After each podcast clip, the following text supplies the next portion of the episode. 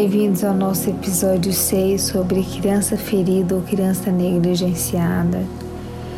E hoje nós vamos falar sobre um outro olhar dessa criança, né?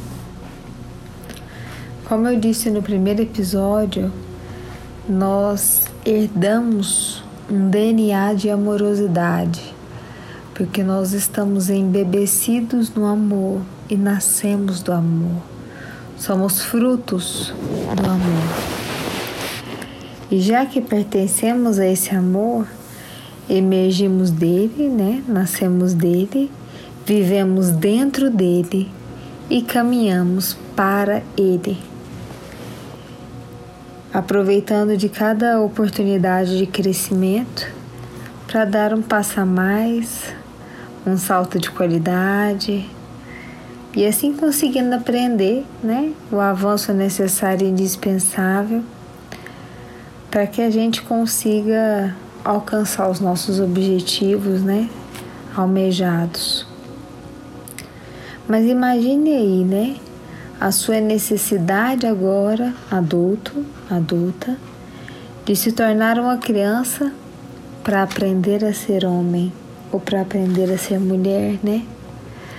Para ressignificar todo esse processo. O nosso berço, aquilo que nós fomos criados, está intimamente relacionado com a nossa necessidade de caminhar, de evoluir. E naturalmente faz parte de um projeto, né, estruturado em um mundo que às vezes nem sempre é material é claro, sob a supervisão daqueles que podem nos ajudar, como aquele que nos criou. A presença ou não de um pai ou de uma mãe, de um irmão, ela está de acordo com uma programação que nós temos na vida, que ele criou para nós, né? Que tem o objetivo de oferecer o que nós merecemos ou que mais importante, né? Nós precisamos para que nós aproveitemos melhor a nossa existência. É, em regra, eu acredito, nesse universo paralelo, no mundo espiritual, como você queira chamar, na quarta, quinta, sexta, sétima, décima, sei lá, dimensão. É, você aprendeu, você está aprendendo, está crescendo, está evoluindo, né? E existem pessoas que querem te ajudar no meio desse caminho. Pessoas que estão aqui com você agora, né, ao seu lado, e pessoas que viveram com você, mas que já se foram. E hoje, nós como adultos, somos chamados a fazer a nossa própria história, né? Ressignificar a nossa própria construção socio-relacional, socioemocional, psicoemocional, né? Eu diria, psicoespiritual considerando que nós somos muito mais do que simplesmente um pedaço de carne que coexiste na vida. E que então, desde uma concepção no útero, né, um processo intrauterino, nós iniciamos aí a vida, né? Nós iniciamos a partir daí o que deveríamos estruturar como criança especial, Alguns chamam de criança índigo, outros de criança maravilha. Mas a criança maravilha é uma expressão da fala de Jung, né? Que se escreve Jung para a maioria das pessoas, que diz, é, em grande síntese, que daquilo que deveria ser a matriz positiva para a construção de um adulto maduro, né? Que é o que Jung vem falar, vem trabalhar conosco.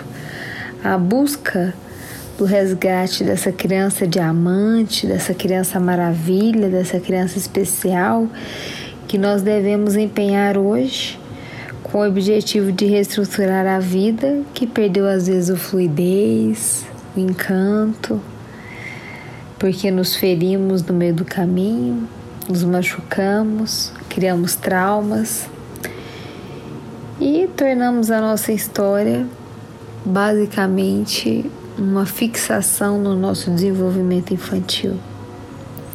Mas sendo adultos, quase sempre nós trazemos essa criança interior em algum nível, traumatizada, lesada, configurando talvez uma dinâmica indicadora de que, independente do lar que nós tivemos, nós devemos fazer um mergulho para passar a limpo a nossa própria história, né? Curando essa criança interna ferida, machucada, para que ela retome o status de criança maravilha, de criança, é, criança diamante que ela deveria ter.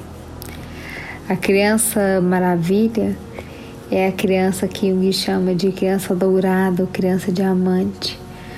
Como metaforicamente nós poderíamos dizer em outras palavras, né, uma criança luz que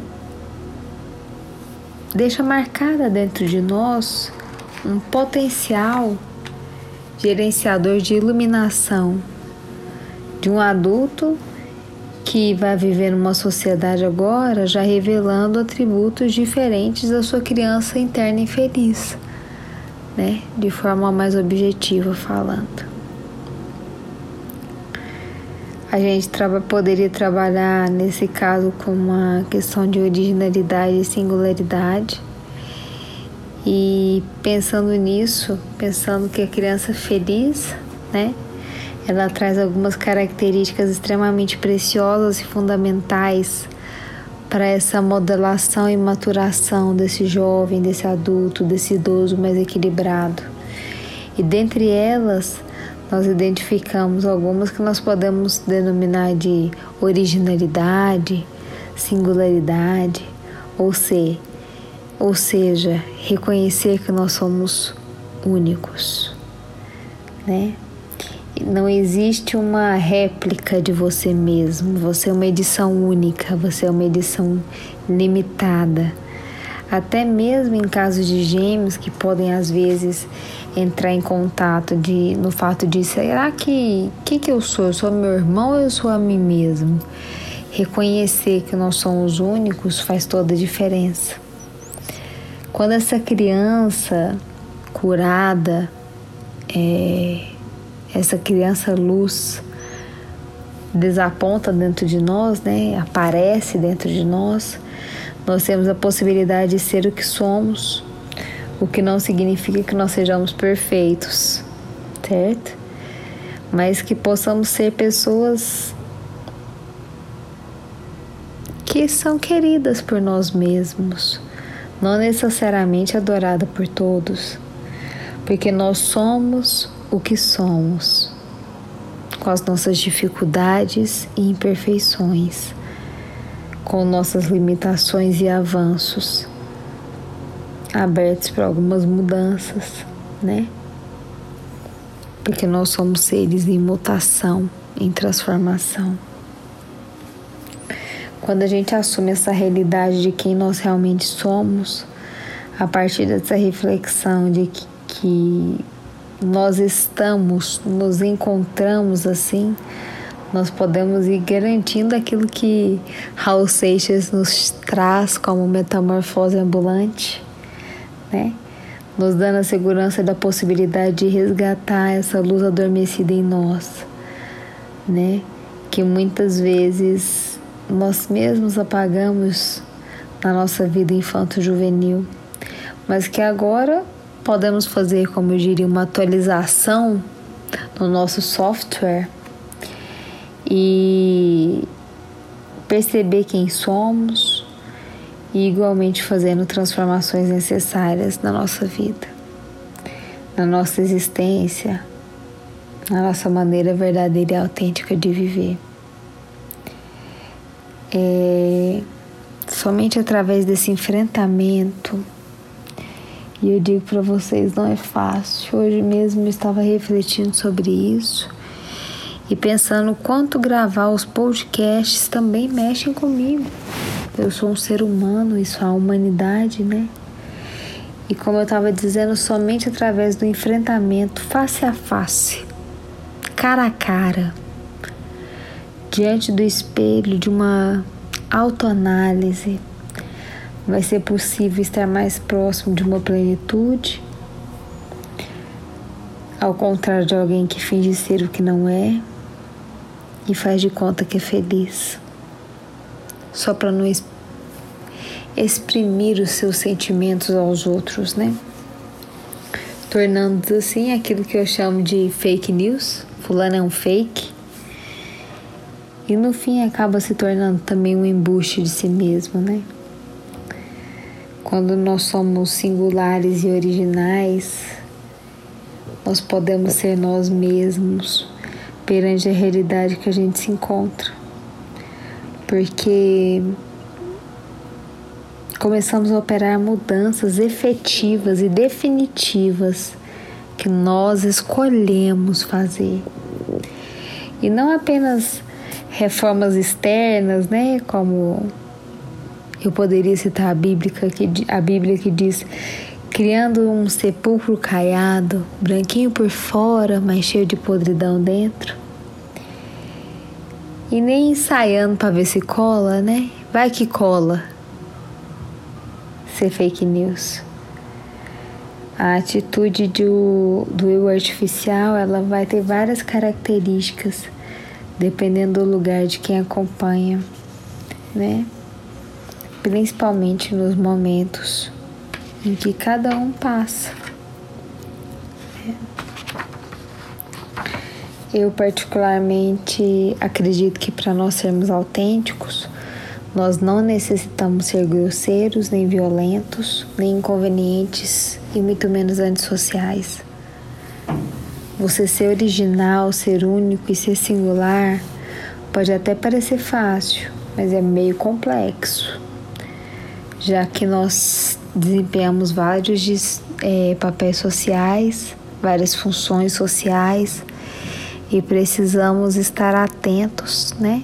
desde uma vestimenta, por exemplo, visto que a gente não pode ir, por exemplo, de pijama numa audiência pública e de chinelo numa audiência pública, ou de paletó para praia, né? Até o nosso desempenho no papel de pai, de profissional, de dirigente de uma instituição, tudo isso existe coerência entre o eu real e execução daquele papel social. Então, ser original é a junção disso, é o equilíbrio de ser quem se é, mas mantendo a sua originalidade, claro, mas sem é, sair, né, dessas características que são necessárias do papel.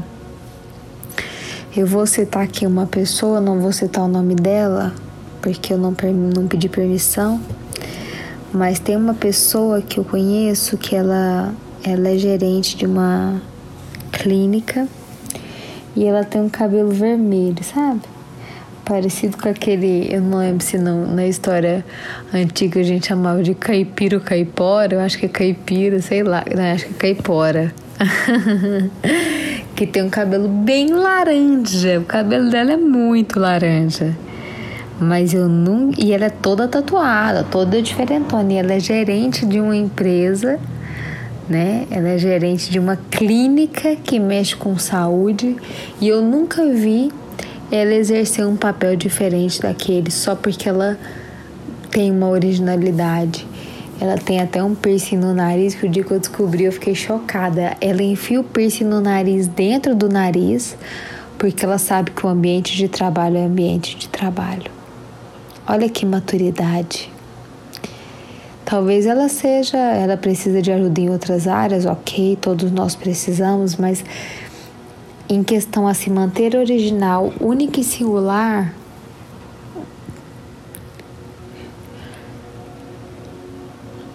e manter esse equilíbrio, né, entre esse papel desempenhado, ela tem feito com muita com muita eficiência. E eu quero entrar agora num assunto que eu amo. Eu amo falar sobre isso, eu amo dizer, eu amo declarar, eu amo demonstrar. Por mais que recentemente eu tenha aprendido a me conter um pouco mais diante de algumas coisas, que é falar sobre o amor, né? Por exemplo, para que uma criança ela compareça trazendo esse potencial, né, de luz no adulto, é necessário que ela seja amada durante a sua vida infantil, desde o útero, porque ela aprende a amar sendo amada. Tudo que nós aprendemos é executando, sendo, fazendo aquilo que nós estamos experimentando. E se existe uma coisa que nós precisamos é de ser amados. Se não trouxermos, por exemplo, um berço, se não tivermos figuras que puderam nos cuidar com amorosidade, se crescermos meios atrapalhados, né, deficientes, faltando pedaços, nos sentindo incompletos, e nos transformamos nesses muitas vezes adultos com dificuldade de amar, ou amando muito precariamente, com muito pouco, ou ainda amando somente aqueles que nos amam numa efetividade muito mais dita pela condicionalidade, né? que revela na verdade um sentimento mercadológico, né? Uma mercadoria. Eu te amo porque você me ama, porque se você não me amar, eu não te amo mais. Distante dessa amorosidade capaz de ir além daqueles que nos querem bem. Diante dessa capacidade de olhar e ver fulano tá me tratando mal, fulano tá me machucando, fulano às vezes tá me ferindo, mas eu vou escolher amar o fulano porque no momento o fulano só tem isso para oferecer, né? Já a pessoa que tem facilidade para expressar o amor, que demonstra essa presença dessa criança luz, seja porque trouxe um bom berço, uma boa criação, seja porque já resgatou dentro de si alguma cura de alguns ferimentos, porque na verdade a gente não consegue curar todos tão rápido, que habitavam seu interior. Desse modo, ela pode experienciar a vocação pela amorosidade, né? Pela integração do que se opera de forma sinergética, eu diria, uma troca energética, né? Entre uma criança luz e o adulto, o jovem idoso que você é. Mas é importante observar que se estão presentes algumas circunstâncias, falando em algumas pendências internas, nós aguardamos providências, né? Quando, por exemplo, não conseguimos amar de modo autêntico, nos fixamos na posição daqueles que apenas anseiam em ser amados, não queremos amar ninguém evitando o sofrimento, ou nos agarramos nas pessoas procurando impedir que elas possam ir e vir Hoje mesmo eu fiz uma. Ontem, me perdoem. Eu fiz uma postagem que eu disse assim: obrigada.